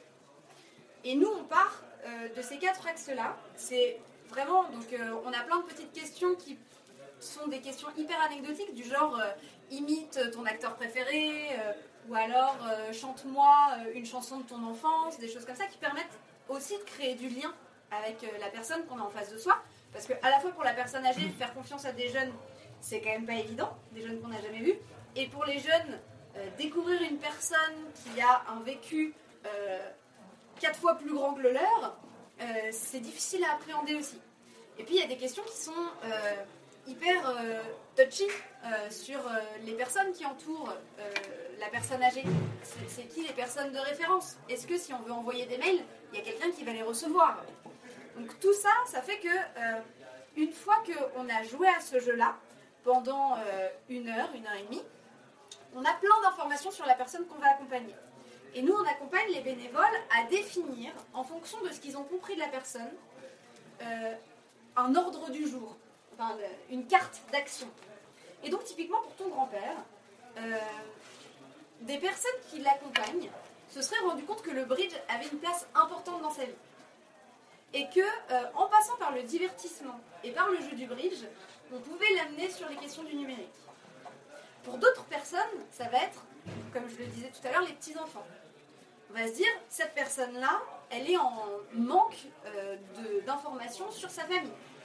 pour d'autres qui n'ont pas du tout de famille, et puis il faut pas se leurrer, il y a plein de gens qui sont euh, désagréables dans la vie et tout ça, euh, qui n'ont plus de famille, qui n'ont plus d'amis, qui sont très seuls, et bah ça va être autre chose, ça va être au contraire l'envie de rencontrer des nouvelles personnes. Parce que les personnes se sont dit, au bout d'un moment, tiens, je suis tout seul, je ferais bien autre chose pour rencontrer des nouvelles personnes. Mais dans, dans le cas des petits enfants, c'est quoi alors C'est le- le- l'entrée vers le numérique, c'est le- c'est l'application de messagerie? Bah, pas forcément. Typiquement, quelqu'un qui va avoir des difficultés pour utiliser le clavier et tout ça, on va peut-être d'abord passer par Skype, parce que ça va être plus immédiat. Ou alors, on va passer par Snapchat. On va envoyer des petites photos un peu rigolotes, qui sont hyper immédiates pour la personne. En fait, on va vraiment essayer d'adapter en fonction de qui on a en face de nous. Et euh, le jeu, et notamment les jeux vidéo, sont vraiment un moyen de rentrer dans le numérique. Mais c'est pas les seuls. On a des personnes qu'on a accompagnées. L'une des premières choses qu'elles nous ont demandé, c'est c'est quoi l'impression 3D Pas. Ok Bah, on sait pas les aider démonter. On a acheté un stylo 3D, on leur a montré ce que c'était, on, on leur a montré des vidéos d'impression 3D, comment ça fonctionnait, et puis après on leur a montré un ordinateur, comment ça fonctionnait, les logiciels et tout ça. Et ça permet de raccrocher. Voilà. Donc vous n'aviez pas pu euh, emprunter une imprimante 3D et la ramener? Alors, euh, la problématique, c'est que c'est compliqué à transporter. Ouais. Et les personnes âgées sont compliquées à déplacer. Enfin, nous, les personnes âgées À gens transporter. Ah j'imagine. Pas obligé de répondre. Voilà. J'aime bien les trois. ça me- Euh, Il y avait une question de Nicolas d'abord, on aura la parole. En fait, moi, j'ai pensé qu'il y avait quand même deux pièges, euh, j'ai l'impression qu'il y a quand même deux pièges politiques. euh, oui, euh, je sais, je parle plus de politique, mais je sais qu'il qu'il faut éviter. Euh, et un premier, c'est que je je réfléchissais vachement à ta démarche, en fait, euh, de, par rapport aussi à l'histoire de l'association et ainsi de suite. Mais en fait, au départ, il y a beaucoup de gens qui ont une position, on va dire, qui va être très essentialiste. Ils vont dire, les jeux vidéo, c'est pas fait pour les personnes âgées, c'est pas fait pour les femmes, c'est pas fait pour telle ou telle catégorie. Je répète pour le micro. Ah, pardon. Euh, et quand on découvre que c'est pas vrai, qu'en fait la réalité est beaucoup plus com- compliquée que ça, euh, on peut avoir une tendance à vouloir euh, avoir une position justement que je vais appeler pédagogiste en fait. Donc c'est ça à s'imaginer qu'en fait, à l'inverse, euh, tout le monde pourrait faire un peu de n'importe quoi, ou qu'en tout cas on pourrait convaincre tout le monde d'apprécier les jeux vidéo. Et moi, un, c'est un truc qui est un petit peu douloureux pour moi parce que les personnes qui, souvent que j'entends dans les journaux ou à la télé parler comme ça, euh, ça va être Macron par exemple. Euh, non, mais tu vois, ça, ça va être. euh, ça va être des gens qui vont vous expliquer qu'en fait, on, on arrive avec le traité constitutionnel européen, on arrive avec la réforme, les gens ne la comprennent pas, mais si on leur explique assez, ils vont comprendre et ils vont être pour. En fait, je, je pense que pour les jeux vidéo, c'est un peu pareil. C'est-à-dire qu'il y aura certainement des gens qui, en fait, n'apprécient pas les jeux vidéo parce qu'on leur a pas assez bien expliqué, mais il y en aura forcément aussi où, quelque part, euh, on est en train de les forcer, on n'est pas en train de les convaincre. Exactement comme quand on les envoie chez le médecin, alors qu'il y a des gens qui n'ont juste pas envie d'être envoyés chez le médecin à un moment donné dans leur vie. Donc, c'était juste pour nuancer un tout petit peu, je pense qu'il faut. euh, et alors, le deuxième piège politique, je pense qu'il y a derrière, c'est. euh, là, ça concerne plus pour les, les gens qui font des jeux vidéo. Ça revient toujours de cette articulation entre euh, à, à comment on utilise l'outil jeu vidéo par rapport à l'objectif euh, qu'on se fixe. Dans ce que tu fais toi, ce qui est super, c'est qu'en fait, le jeu vidéo est utilisé comme un outil pour favoriser une prise en main, on va dire, plus personnalisée des problèmes des individus. Du coup, c'est super, parce que le jeu vidéo permet en fait de diversifier euh, ce qu'on va proposer aux gens et donc du coup de mieux s'adapter aux gens. Mais le danger que soulignait Gabriel au tout début, c'est si jamais le jeu vidéo vient- devient à l'inverse un moyen de pallier une déficience contact humain. Euh, parce que c'est la même chose qu'on a vu, qu'on commence à voir dans l'enseignement à l'heure actuelle. On se dit, bah tiens, on va faire un cours qu'on va tourner une fois, on va le transmettre en même temps dans cinq amphis différents, et puis comme ça on paiera qu'un prof le au lieu de 5. Et, et je pense qu'il faut, quand, les gens feront des jeux vidéo, essaieront de voir comment ils seront utilisés, il y aura un, un vrai danger à, à faire ça, c'est-à-dire que c'est pas seulement des jeux vidéo qui vont pouvoir être utilisés pour des gens qui ont des super bonnes intentions et qui vont vouloir euh, essayer de, proposer davantage de trucs aux personnes âgées, mais il y a aussi des gens qui ont en tête de rationaliser les coûts. Et de se dire, grâce aux jeux vidéo, eh ben, je vais pouvoir virer 4 personnes dans mon EHPAD, et à la place, je vais leur mettre des consoles. Oui, surtout que moi, il y a un truc que je trouve dramatique, vraiment. Dans les maisons de retraite, euh, on a commencé, dans certains cas, ça s'est un peu calmé, mais il y a deux ans, c'était le cas. Euh, on a commencé à voir arriver des robots qui permettent de faire du lien social. Donc, c'est des robots avec lesquels tu joues euh, aux échecs, des robots avec lesquels tu as des conversations. Et à côté de ça, euh, on continue d'avoir des problèmes, euh, des problèmes avec le personnel, alors que ça existe depuis longtemps des robots qui passent l'aspirateur. Si on doit rationaliser les coûts, est-ce qu'il n'y a pas un problème euh, vraiment où il faut se poser la question de euh, c'est quoi la valeur d'un être humain? C'est quoi euh, ce qui apporte de la valeur dans le contact humain? De se dire on préfère payer des gens pour faire le ménage que de payer des gens pour passer du temps avec ceux qui en ont besoin. J'ai fait des conférences avec des personnes âgées qui sont accompagnées par les petits frères des pauvres, où j'ai pleuré. Parce qu'il il y avait des gens qui témoignaient en disant Mais nous, ce dont on souffre, c'est que plus personne ne nous touche. Le contact physique, d'être touché, de se sentir exister dans les yeux et dans le corps de l'autre, on le sous-estime complètement. Et avec la rationalisation des coûts et tout ça, moi je ne comprends pas. Euh, on sait que. Bon, après, je vais partir un peu loin. Depuis que les femmes sont sur le marché du travail, on a doublé les effectifs existants en termes de main-d'œuvre. Donc il y a un moment donné où on devrait se rendre compte que. euh, euh, y a un problème entre euh, là où on peut employer des gens, là où on a vraiment besoin et tout ça, mais on n'arrive toujours pas à rationaliser le fait que le contact humain, le fait de passer du temps avec les gens, ça peut être monétisable et ça peut créer de la valeur. Mais tant qu'on n'aura pas euh, mis le doigt sur le fait que ça permet de conserver de l'autonomie, que ça permet de gagner X euros par an euh, pour une assurance, que du coup euh, c'est bénéfique et qu'il faut payer pour ça, on aura un problème parce que on fonctionne dans un système capitaliste où l'objectif c'est quand même de faire de l'argent. Et c'est pas non plus un mal. Il y a des biens à ça, mais voilà, c'est compliqué. Alors, je, je note pour la prochaine. je suis Non, toute rouge parce que je suis complètement enflammée. Moi, je voulais, euh, je voulais parler d'un sujet un peu plus léger, je voulais parler de jeux de société en fait. Euh, non, c'était une question pour euh, principal, je, je, enfin, pas que, mais peut-être un petit peu pour rebondir sur ce que disait Gabriel, euh, sur la notion de. euh, la notion que les- enfin, ça m'a beaucoup intrigué quand tu me disais que la notion de le jeu c'est pour les enfants, c'est une notion qui est assez récente. Euh, parce que, enfin, justement, euh, quand j'étais au Festival des Jeux de Cannes, euh, il y avait toute une frange du Festival des Jeux de Cannes qui était dédiée aux compétitions de tarot et de bridge. Donc le Festival des Jeux de Cannes, c'est le plus gros de France, hein, et c'est un des plus gros du monde, en tout cas d'Europe. Et euh, du coup, toute la partie tarot et bridge, c'est une partie qui est globalement peuplée par des euh, personnes âgées de Cannes euh, qui viennent jouer au tarot et au bridge et qui sont dans une zone à côté des gens qui jouent aux jeux contemporains ou de construction, des trucs comme ça. Donc il y a vraiment plusieurs populations qui sont mélangées.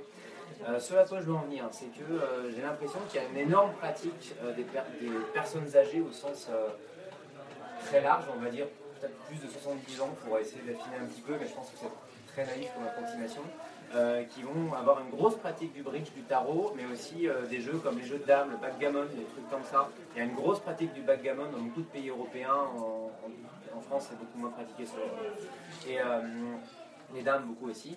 Et du coup, ça, m'intrigue énormément en fait, qu'il y ait d'une part ce côté dichotomie entre le jeu c'est pour les enfants, alors qu'à côté on a notre partie de dame et bridge tous les jours, et d'un autre côté, enfin, comment le switch s'est fait, qu'est-ce qui s'est passé, et quelle est la place, c'est une question très générique que je poser, hein, mais du coup, euh, quelle est la place en fait du médium vidéoludique dans cette, équation qui m'échappe un peu en fait? Moi, je sais que ma, grand-mère euh, qui, euh, qui est née en 34, aujourd'hui décédée malheureusement, pour le coup était, très, avait beaucoup de mal avec la notion de jeu en général aussi, et je n'ai jamais réussi à comprendre vraiment. Elle comprenait rien quand je jouais aux jeux vidéo, pourtant je jouais avec ma mère, c'était la compréhension complète quoi. Donc, euh, donc euh, qu'est-ce qui se passe quoi? Quels sont, euh, qu'est-ce qui se passe? J'aime beaucoup cette question. Alors, euh, j'aime beaucoup cette question parce que la réponse est compliquée. Une partie tient à la définition du jeu et à la catégorie mentale de ce que les gens vont mettre dans le jeu ou pas. Il y a beaucoup de gens pour qui jeu de cartes ne veut pas dire jeu et ça ne rentre pas dans cette catégorie. Euh, la question de qu'est-ce qui se passe, moi je remonterais à l'étape encore avant. Quand est-ce que les jeux sont devenus des choses pour enfants? Sachant que le, jeu, euh, historiquement, et tu peux re- remonter vraiment très très loin, même si j'aime pas faire des trucs linéaires comme ça, mais c'est quelque chose de c'est quelque chose de politique et de sacré, fondamentalement, pendant son histoire. Il y a un moment, 18e, 19e siècle, on a, c'est- une formulation maladroite, mais inventé l'enfance et on a inventé la notion que les gens s'amélioraient. On a inventé la notion qu'il y avait un développement en fait. C'est pas qu'on se développe pas, c'est juste qu'on n'avait pas le concept du tout avant. Et après, on a ajouté l'idée que les jeux, c'est bon pour le développement de l'enfant.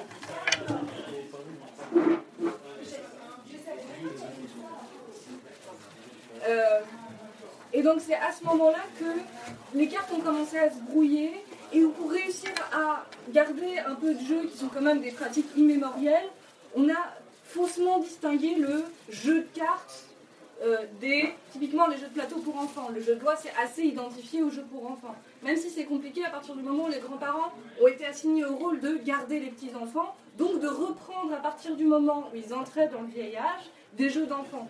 Donc en fait, les, frontières se sont construites pas simultanément et se sont embrouillées à mesure que nos rôles sociaux se sont compliqués. Euh, après, je connais malheureusement assez mal l'histoire du bridge, je connais un petit peu mieux l'histoire des échecs et des discussions folles qui ont eu lieu au 19e siècle pour prouver que les échecs ne sont pas un jeu, parce que c'est le moment où l'idée que le jeu est enfantin se développe. Euh, et donc il faut absolument ôter les échecs de la catégorie jeu parce que sinon ça va pas, ça colle pas. Donc euh, des fois en fait on fonctionne à l'envers. On prend des trucs qui ont toujours été des jeux. Depuis 200 ans c'est plus trop des jeux, euh, mais on a gardé le mot de jeu pour désigner les jeux de cartes. Bon, c'est écrit dans le titre, c'est c'est un jeu. Mais quand même pour beaucoup de gens c'est pas pareil. C'est Comme les Jeux surprenant. olympiques. Voilà, les Jeux Olympiques. C'est des jeux, effectivement, dans le sens, et c'est un excellent exemple, dans le sens le plus politique et sacré du terme.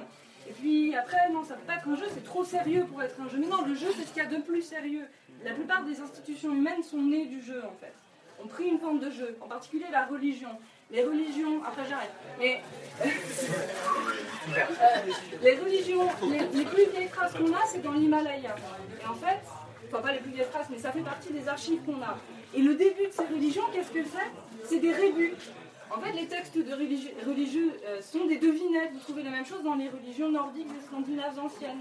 Le jeu commence par des jeux de devinettes entre des mecs qui vont finir par être des prêtres. Mais à la base, c'est pas des prêtres. C'est juste des gens qui se disent c'est quoi l'eau? Alors il y en a un qui répond c'est ce que fait l'écureuil quand il y a la tempête. Et là, je sais pas très bien ce qui se passe. Mais ça crée une cosmogonie. Alors après, on va dire très sérieusement oui, il y a un arbre, alors il y a un écureuil sacré qui monte. Et alors après, ça fait des choses très importantes. Il faut nous donner de l'argent, c'est très. Mais tu vois, beaucoup de choses naissent dans le jeu. Et après, ça devient trop sérieux pour être juste du jeu. Et ensuite, ça change plus ou moins de statut, mais ça change pas toujours de nom. Alors, est-ce que c'est trop cavalier de faire un parallèle Après, j'arrête aussi. Est-ce que c'est trop cavalier de faire un parallèle avec justement la notion d'e-sport Où en fait, dans la notion d'e-sport, on a viré la notion de jeu justement. Alors que pour- essayer d'avoir une légitimité, on se demande est-ce qu'on va faire de l'e-sport aux Jeux Olympiques, etc. Ouais, d'accord, est-ce qu'on va jouer à StarCraft ou à Street Fighter aux Jeux Olympiques, quoi? Jouer à machin. Alors qu'en fait, c'est quelque chose de, qui socialement est assez différent pour, euh, comme tu disais Thomas, sur les Serious Games.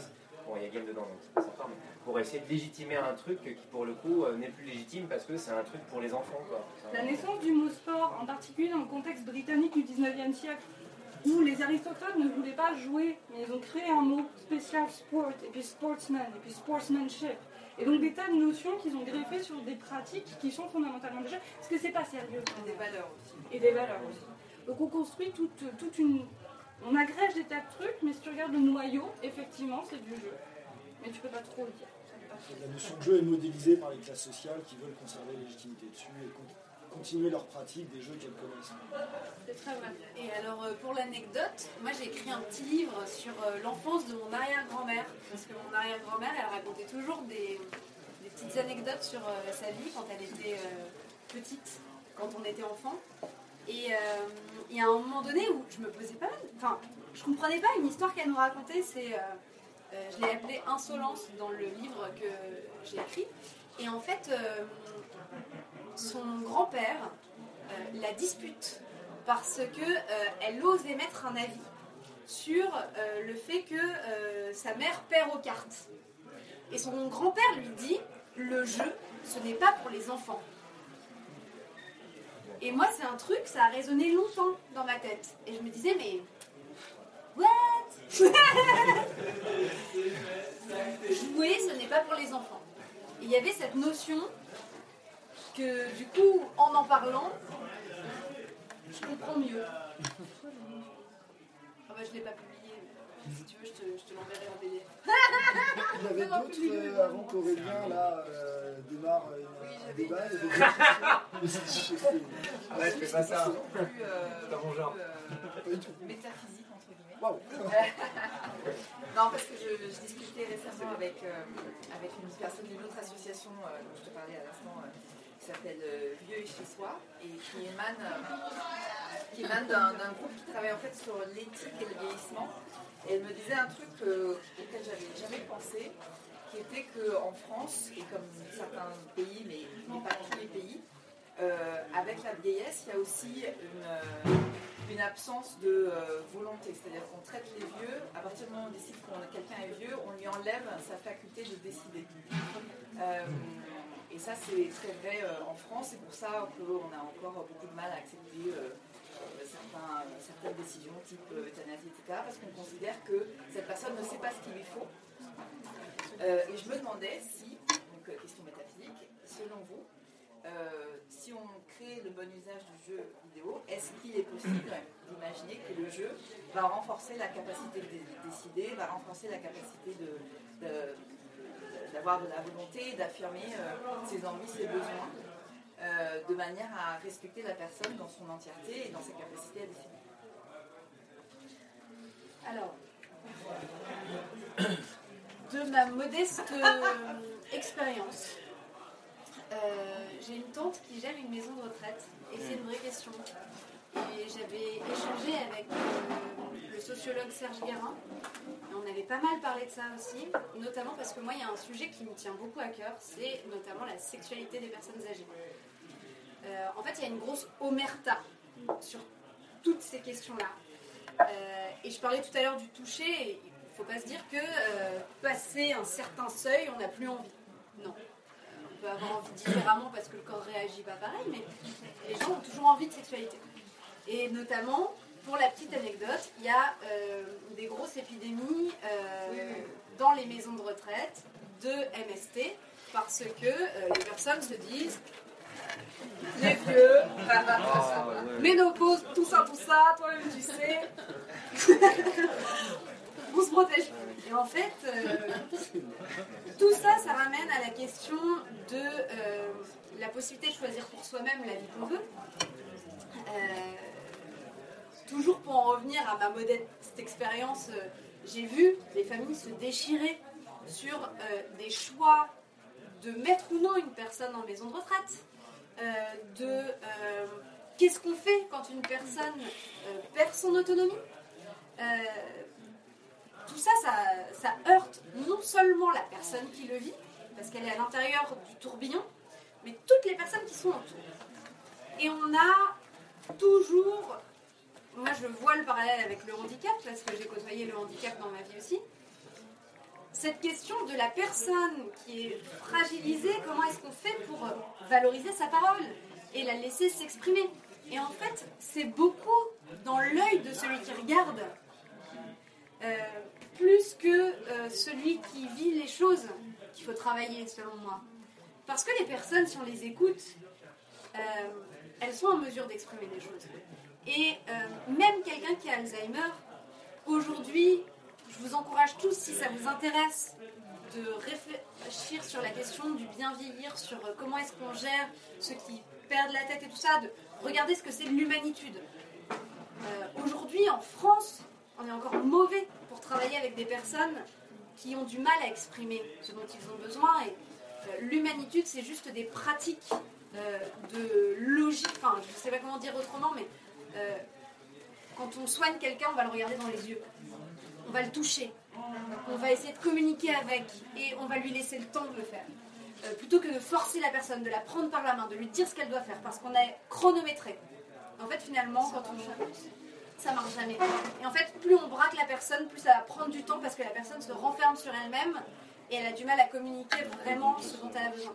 Quand j'étais en maison de retraite, euh, il y avait une dame à qui je donnais à manger tous les jours et au début, elle mordait sa cuillère et elle m'empêchait de lui donner à manger. Et honnêtement, je ne sais pas si c'est un souvenir ou pas, mais je crois me souvenir qu'elle m'a parlé. Et personne ne m'a cru.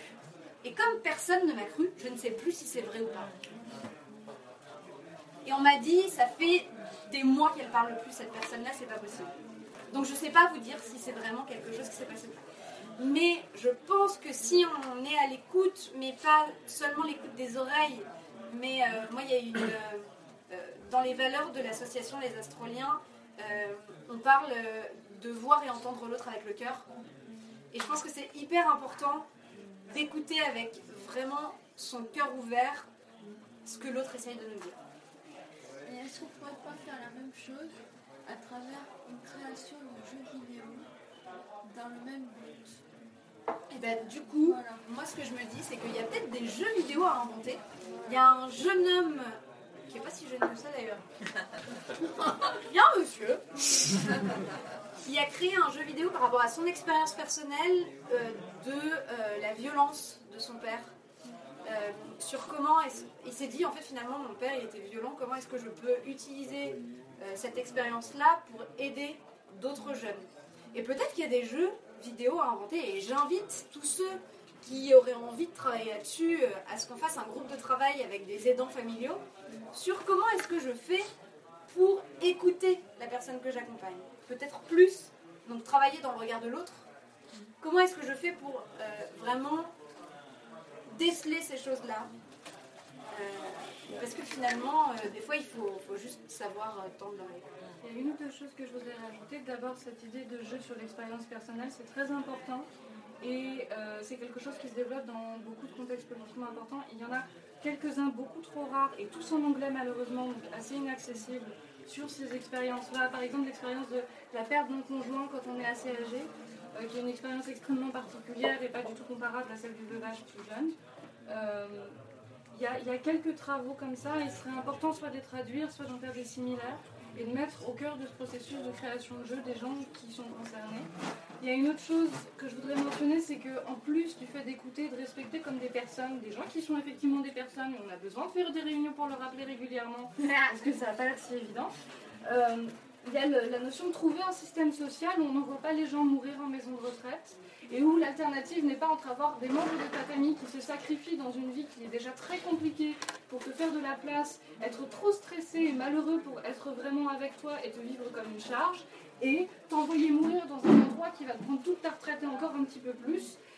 Il y a- on n'a pas vraiment d'alternative et c'est dommage. Et ça, c'est quelque chose qui, en plus du fait d'écouter les gens, est important. Les conditions matérielles du vieillissement sont absolument terribles. Et on ne s'achemine absolument pas vers une solution. Plus laisser les gens mourir chez eux. Et s'ils meurent, bêtement, il n'y a pas de manière euh, intelligente, on est d'accord, mais en se prenant un coin d'armoire dans la tente parce qu'ils n'ont pas bien vu, tant pis, ça fera moins de gens à gérer. Ça, c'est quelque chose qu'il faut vraiment prendre en compte. En plus des questions euh, artistiques et d'expression, c'est les conditions matérielles de vie. Euh, donc, on ne s'améliore pas du tout. Et je voudrais finir sur quelque chose un petit peu moins lourd. Une expérience qui a été faite dans une maison de retraite anglaise où a été mis à disposition des Wii bowling. Et en fait, il y a eu un coup d'état des utilisateurs de la Wii, des résidents de la maison de retraite, qui voyant arriver euh, les kinés et puis les dames de la maison de retraite qui étaient prêts à les aider à jouer, leur a dit non, non, non, non, c'est nous, on fait, on a compris. C'est au bout de six mois, donc ils connaissaient bien le fonctionnement. Mais ils ont dit non, rentrez pas dans la pièce. Ils ont même invité les gens de la maison de retraite d'à côté sans prévenir. C'était ingérable du point de vue de l'assurance, mais les gens de la maison de retraite ont eu l'intelligence de le laisser faire. Et du coup, il y, a il y a un lien incontestable qui se fait au cours de ces événements où il y en a qui doivent être aidés, il y en a qui sont très bons. Et tu parlais de la compétition. Dernier truc pour, à propos de stéréotypes qu'on peut avoir. Le point commun entre toutes les études faites sur ce qui motive les personnes âgées qui jouent en groupe, c'est la compétition. C'est le fait d'écraser son âge. Et d'être le meilleur sur le tableau des scores. Et on en avait un peu parlé toutes les deux, mais du coup ça, a posé, ça pose parfois des problèmes, notamment parce qu'il y a beaucoup de femmes qui vieillissent. Quand les femmes sont meilleures que les hommes, ça crée des susceptibilités. Euh, Ah. parfois pas lieu d'être, mais du coup euh, on a des petites anecdotes un peu marrantes là-dessus. Ouais. Messieurs, soyez bons joueurs. Quand vous vieillirez, acceptez qu'une femme puisse vous mettre une tollée aussi. Voilà. Le jeu a besoin de multitasking ou pas Je ne sais pas. Euh, excusez-moi, euh, est-ce que. Parce qu'on va dire que pour les personnes du troisième âge, en gros, ils ont souvent la maladie d'Alzheimer. On va dire, ça- enfin, je connais pas bien le milieu, mais on va dire que les trois quarts des personnes ont la maladie d'Alzheimer, peut-être. Enfin, En fait, c'est parce que, en fait, le problème, c'est qu'on communique beaucoup sur les problèmes euh, cognitifs. La maladie d'Alzheimer, les problèmes de démence et tout ça, ça représente une partie inférieure de toutes les autres dépendances. Et du coup, en fait, on- moi j'a- j'avais étudié ça aussi parce que euh, c'est très difficile de faire apprendre des choses à quelqu'un qui a des problèmes cognitifs. Et en fait, finalement, on a aussi un problème de représentation des personnes âgées. On en avait parlé avec euh, Thomas. Euh, la question de représenter les personnes âgées dans les jeux vidéo. On n'a pas du tout parlé là. Mais euh, les personnes âgées ne se représentent pas comme âgées. Ça, c'est la société du jeunisme. De toute façon, même les personnes qui sont dans cette salle-là, quand elles pensent à leur âge dans leur tête, elles se visualisent pas avec l'âge qu'elles ont vraiment. Elles se visualisent plus jeunes. Euh, Et en fait, plus on est jeune, plus on a un âge dans notre tête qui ressemble à peu près, mais à quelques années près, et plus on vieillit, moins c'est le cas. Et du coup, on a des cas comme par exemple les croisières, les publicités sur les croisières. C'est jamais des personnes âgées qui sont représentées. Mm. Alors que les clients des croisières, ce sont des personnes âgées. On a juste des jeunes qui sont en mode chill, en train de boire des cocktails sur des bateaux. Alors que si on avait vraiment des jeunes de 25 ans sur un bateau pour partir en croisière, ça ça se passerait pas du tout comme ça, on est d'accord. Enfin, il y aurait de la musique dans tous les sens. Voilà, c'est juste la représentation de soi-même, elle est différente. Et du coup, je sais plus ce que je voulais dire. Euh. Et du coup, sur euh, la question euh, d'Alzheimer et tout ça, il y a vraiment un travail aussi sur. euh, on a l'impression que ça représente beaucoup de personnes, et en fait, non. Et les personnes qui ont Alzheimer, on peut aussi les stimuler par les jeux vidéo. Ah. Il y a des jeux qui existent, qui sont pensés pour travailler sur la mémoire. J'ai travaillé aussi sur des ateliers numériques avec des personnes qui avaient Alzheimer quand même pour essayer des choses. Et euh, les personnes arrivent à être dans le présent. Et quand on arrive à les ramener sur des choses qui ont du sens, par exemple, euh, on a beaucoup travaillé sur le médium de la photo. Et euh, donner des noms aux photos et tout ça, c'est très valorisant et les gens se sentent tout à fait bien. Ce qui devient compliqué avec Alzheimer, c'est dès qu'on doit utiliser, par exemple, la manette et tout ça, ça veut dire apprendre à faire des choses, ça crée des problématiques. Alors, je connais pas bien le fonctionnement du cerveau et pourquoi, mais euh, typiquement sur l'impression 3D, on avait du mal à leur faire faire des choses très simples. Il fallait qu'on fasse avec eux, mais parfois à forcer le corps à faire. Donc, euh, c'est d'autres problématiques. Euh, Est-ce que vous avez personnellement travaillé avec des gens qui avaient la maladie de Parkinson? Si oui, quelles difficultés avez-vous rencontrées? Euh, donc Parkinson, moi dans mon expérience, on n'a pas travaillé sur du jeu vidéo, on a travaillé sur des recherches sur Internet, notamment parce que c'était quelqu'un qui euh, voulait trouver des informations sur sa maladie. Ok, d'accord. Donc on avait notamment regardé des vidéos. Ce qui est hyper intéressant avec la maladie de Parkinson, c'est que quand les gens sont concentrés, ils arrêtent de trembler. Donc on peut tout à fait imaginer qu'avec des jeux vidéo, on peut permettre de réduire ce tremblement-là. Et pendant tout le temps où les personnes sont concentrées sur quelque chose, où ils regardent quelque chose, ils sont, ils sont quelque part happés d'eux-mêmes, euh, on va réussir à les sortir de leur maladie. D'accord. Et moi je pense qu'il y a vraiment des, des choses à creuser là-dessus. Tu as peut-être vu toi des... quelques études qui travaillaient pas assez sur ce point qui est effectivement euh, assez fascinant et qui joue beaucoup avec l'idée que c'est du jeu vidéo, donc c'est divertissant. Donc exploitons la notion que c'est divertissant au lieu de se concentrer sur des à côté. Euh, Détendez-vous, des fois ça suffit pour se sentir un peu mieux quand même. Mais par ailleurs, il y a beaucoup d'expériences qui ont été faites pour des jeux vidéo que tu ne diriges pas avec tes mains. Et en particulier, ils font des expériences avec la réalité virtuelle qui sont très intéressantes parce que du coup, c'est un jeu qui n'est pas fondé sur la manipulation. Il leur propose des paysages dans lesquels. euh, enfin, où, en fait, c'est les mouvements du corps, donc on ne demande pas de marcher, mais il donne des paysages, des endroits à explorer, c'est très gratifiant et tu t'en oublies en fait. Tes mains que tu peux plus ou moins utiliser. Donc il y a des, des tentatives qui sont faites. Mais je crois que vous vouliez demander quelque chose et que, que vous n'aviez pas fini. Euh, oui, c'est par rapport à, à la croisière dont vous avez parlé euh, tout à l'heure. euh, cela dit, si on faisait un film, enfin un jeu vidéo sur des vieilles personnes, euh, peut-être que les gens ne voudraient plus aller dans les croisières. Alors bon, euh, il y a ça aussi, malheureusement. Alors ça c'est la perception. Et à côté de ça, on a travaillé avec Thomas pour rechercher, enfin, Thomas a travaillé d'ailleurs, pas moi du tout, euh, à trouver des personnages de jeux vidéo notamment qui sont âgés et qui sont très gratifiants. Et en fait, finalement, des fois, euh, moi la première sur euh, des jeux de combat par exemple, je cho- choisis rarement les personnages féminins. Mais non mais c'est vrai, enfin. Et en fait, euh, c'est pas toujours. euh, L'image que renvoie la vieillesse, c'est pas toujours ce qu'on imagine non plus. Enfin, il y a beaucoup de sagesse derrière ces personnages-là. Je pense que ça dépendrait de comment sont faits. euh, Après, euh, sur, les- représentations, à la fois, là, euh, vu de, de ce que du peu que je t'ai envoyé, euh, à la fois la représentation de personnes âgées dans les jeux, je pense, est moins catastrophique que la représentation des femmes, par exemple. Euh, la- finalement, la plupart des personnes âgées dans les jeux sont souvent des gens assez sages, assez puissants. Euh, soit le vieux sage chinois, soit Maître Yoda, enfin les archétypes un peu. Ouais, c'est génial. Hein. Merlin, voilà, on fait des archétypes en fait assez valorisants. Euh, mais D'ailleurs, j'ai remarqué qu'il y avait peu de femmes âgées. il y a peu de femmes par contre, effectivement. C'est le vieux sage chinois, enfin c'est l'homme dans la puissance. Alors qu'on est d'accord que la sorcière, c'est un archétype Voilà. hyper puissant de la féminité, Voilà. notamment les vieilles sorcières et tout ça, et c'est très peu exploité. D'ailleurs, c'est intéressant de savoir, euh, excusez-moi, euh, pourquoi une sorcière et pourquoi pas un sorcier? Ah, on pourra en parler, parce que moi j'ai beaucoup étudié la question. Mais si vous voulez après.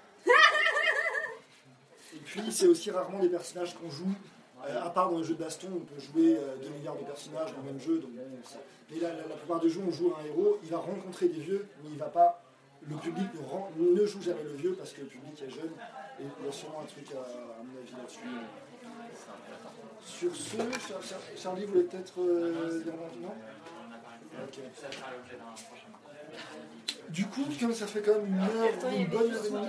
Non, non, c'était pour euh, enchaîner sur la clôture. J'avais juste deux, euh, deux, deux petites informations à donner, puis après je laisse Thomas clôturer là-dessus. Euh, en gros, la première information, c'est que pour ceux, qui sont intéressés, ceux et celles qui sont intéressés pour aller plus loin sur le sujet, euh, demain, il y a un meet-up qui est organisé à l'Institut Jacques Monod, euh, dans le 13e, euh, qui s'appelle Vieillir demain, point interrogation, euh, qui est un meet-up orienté euh, recherche sur euh, la notion de vieillissement euh, dans la recherche. J'ai pas plus d'informations, on m'a invité, ça a l'air super cool. Euh, c'est un copain à moi qui travaille sur ça, la, la vitesse d'un point de vue euh, recherche euh, plutôt scien- enfin, scientifique dur, donc euh, peut-être physique, biologique. euh, bon, voilà. Mais en tout cas, euh, c'est à partir de 18h15 jusqu'à 20h45 et c'est gratuit, il faut juste s'inscrire sur Eventbrite. Donc je le mettrai sur l'événement Facebook euh, demain pour ceux, qui, ceux et celles qui le veulent. Et euh, juste pour terminer hein, sur un, petit exemple justement de jeu dans lequel il y a une personne, enfin deux personnages d'ailleurs qui sont extrêmement importantes et qui ne sont pas justement des vieux et vieilles sages euh, chinois et chinoises, c'est euh, To the Moon. Pour ceux et celles qui y ont joué, voilà, je ne sais pas si vous l'avez cité dans la, c'est extrêmement intéressant comme jeu parce que ça parle de la enfin de, ça parle de, mille et de, de mille choses. Euh, je ne vais pas trop spoiler, mais ça parle au moins du processus de vieillissement et de fin de vie. Et euh, je ne sais pas si du coup, Gabriel, à minima, tu euh, connais ce jeu. J'ai entendu le titre, mais je dois avouer que j'ai pas joué. Il fait 5 ben bon, après moi c'est de mon côté euh, très euh, béotien, slash game designer euh, que j'en parle, donc c'est vrai que je suis pas un spécialiste de vieillissement, mais c'est un truc qui m'a énormément parlé parce que j'avais une relation très complexe et très forte avec ma grand-mère, donc ça m'a beaucoup touché. Et il y a une notion, voilà, il y a des personnes âgées, donc un vieux monsieur qui a perdu sa femme il y a quelques, quelques mois avant d'être sur son lit de mort. Euh, dont on retrace en fait euh, la vie euh, passée, dont on voit un petit peu les différents secrets, et en allant dans sa tête et en voyant les différents choix qui ont été faits lors de sa vie. Et ce qui est très intéressant, c'est justement la personne âgée à ce moment-là est, est appréhendée d'un- d'une manière qui est, je pense, assez complète en fait. Enfin, en tout cas de mon point de vue, c'est-à-dire en gros, il y a une personne âgée, qu'est-ce que ça implique sur le vieillissement de la personne, et sans être pour le coup dans une une espèce de, discours un peu, un peu naïf du style euh, la personne est devenue âgée, du coup elle pourrait plus marcher correctement. Non, non, on évite complètement ça, c'est bien. Et euh, du coup, voilà, je pense que comme référence euh, très intéressante, moi c'est un jeu qui personnellement, en, tant que, en tant que designer et en tant que joueur, m'a énormément touché. Et je pense que c'est une référence voilà, assez chouette. Je parler. rien à enfin très peu à voir avec ce que je fais dans les astroliens. J'ai une fais partie de la Ligue d'improvisation de Paris. Et on est intervenu sur euh, des personnes qui euh, arrivaient à la retraite. Et donc il y avait une caisse de retraite qui voulait qu'on fasse euh, des pièces d'improvisation sur ces questions-là. Et en fait, ce qu'on a vu assez rapidement, c'est que quand les gens jouent les vieilles personnes, c'est ridicule. Et ça ne fait rire presque personne en fait. Par contre, quand on joue des situations auxquelles on est confronté quand on vieillit, en fait, on se rend compte qu'on touche tout le monde. Parce que euh, la notion de solitude, en particulier à notre époque, elle touche toutes les générations. Il y a plein de gens qui ont vécu la solitude avant d'être vieux. Euh, il y a plein de situations qui sont risibles et sur lesquelles on peut euh, s'étendre pendant hyper longtemps et sur lesquelles il y a un potentiel comique parce que finalement ça touche tout le monde. C'est juste que euh, quand on vieillit, ça nous touche plus régulièrement, on va dire. Et c'est particulièrement forci. Mais je trouve que c'est quelque chose, et on l'a dit tout au début, qu'on oublie. Être vieux, c'est juste être soi avec des années en plus. Et euh, on a toujours besoin de le rappeler que finalement, derrière chaque personne âgée, il y a une personne. Derrière chaque personne en situation de handicap, il y a une personne. Derrière euh, chaque personne, euh, peu importe, voilà, on est tous différents, on a tous nos petites choses qui nous caractérisent et on se- s'auto-caractérise par certains qualificatifs. Mais ça ne nous empêche pas de nous retrouver dans des euh, situations communes. Euh, c'est pour ça qu'on rigole tous quand on voit la série Bref. C'est pour ça qu'on rigole tous quand on regarde Camelot. C'est pour ça que, enfin voilà, il y a des choses qui, qui nous parlent et c'est ça l'humanité. Et moi, c'est ce que je trouve magnifique avec euh, le vieillissement et avec le handicap, c'est que on touche plus particulièrement à, l'humanité dans, ce qu'elle a de, plus pur en fait. Et si on regarde vraiment euh, les situations auxquelles sont confrontées les personnes âgées et tout ça, et les personnes en situation de handicap, on y est tous confrontés soi-même. Et du coup, ça, ça nous permet de grandir nous-mêmes, que de travailler là-dessus, faire des jeux vidéo qui soient euh, plus représentatifs, plus accessibles.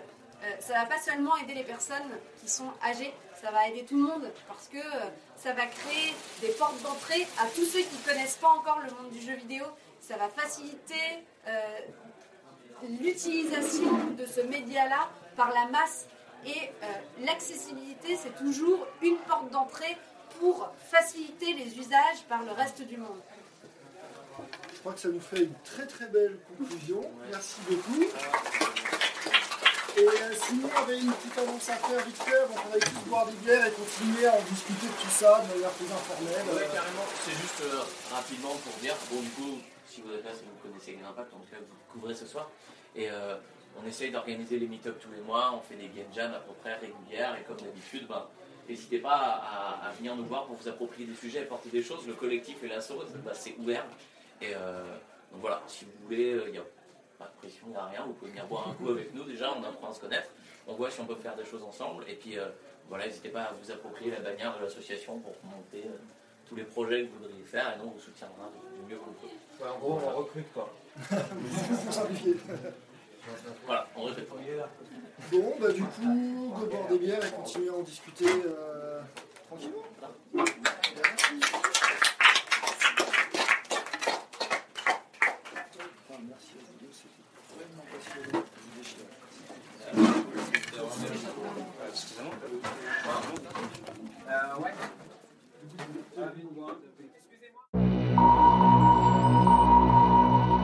VoiceRepublic.com, home to the spoken word.